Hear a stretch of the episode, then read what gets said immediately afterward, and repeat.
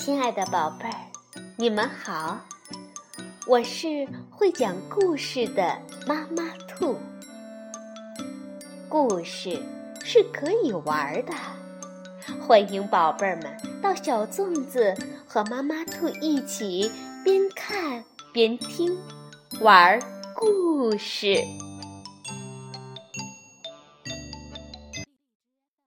宝贝儿，晚上好，欢迎收听。妈妈兔的花样故事，我们今天来讲一个非常温暖的故事，名字叫《奶奶的护身符》，是由刘旭公文图，湖北少年儿童出版社出版。奶奶走了很远很远的路，到山上的庙里求了一张平安符。回到家，奶奶帮小孙子戴上了平安符。只见符上面写着：“五百罗汉，交通平安。”从此以后，小男孩无论去哪里，都要带着奶奶的平安符。五百罗汉也总是跟在小男孩的身边，时时刻刻。保护着他。不知不觉，小男孩三岁了。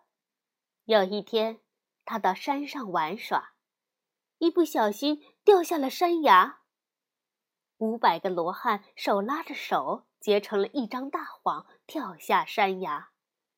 小男孩终于平安了。三十六位罗汉却摔下了深深的山谷。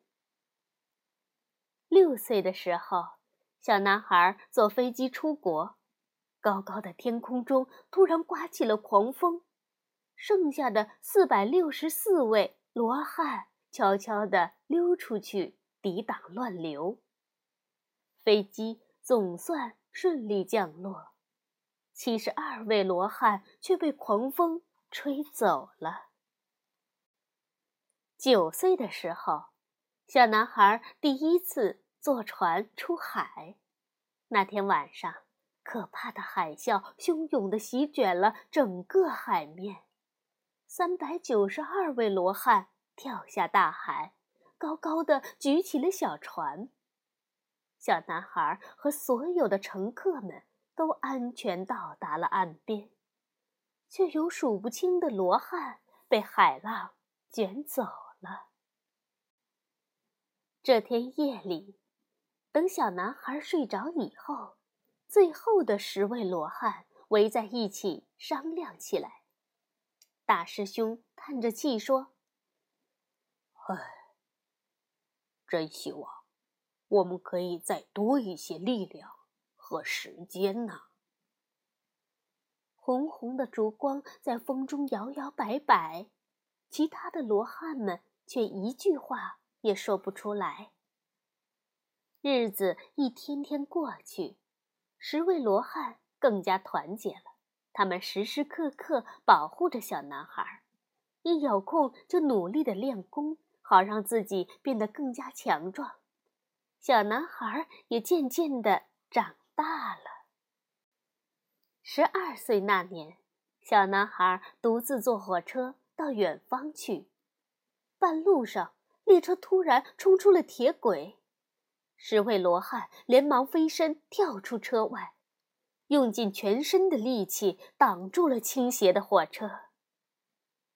很久很久，火车终于停住了，翻倒的车厢里冒出了阵阵的浓烟，罗汉们连忙挺身围住了昏迷的小男孩。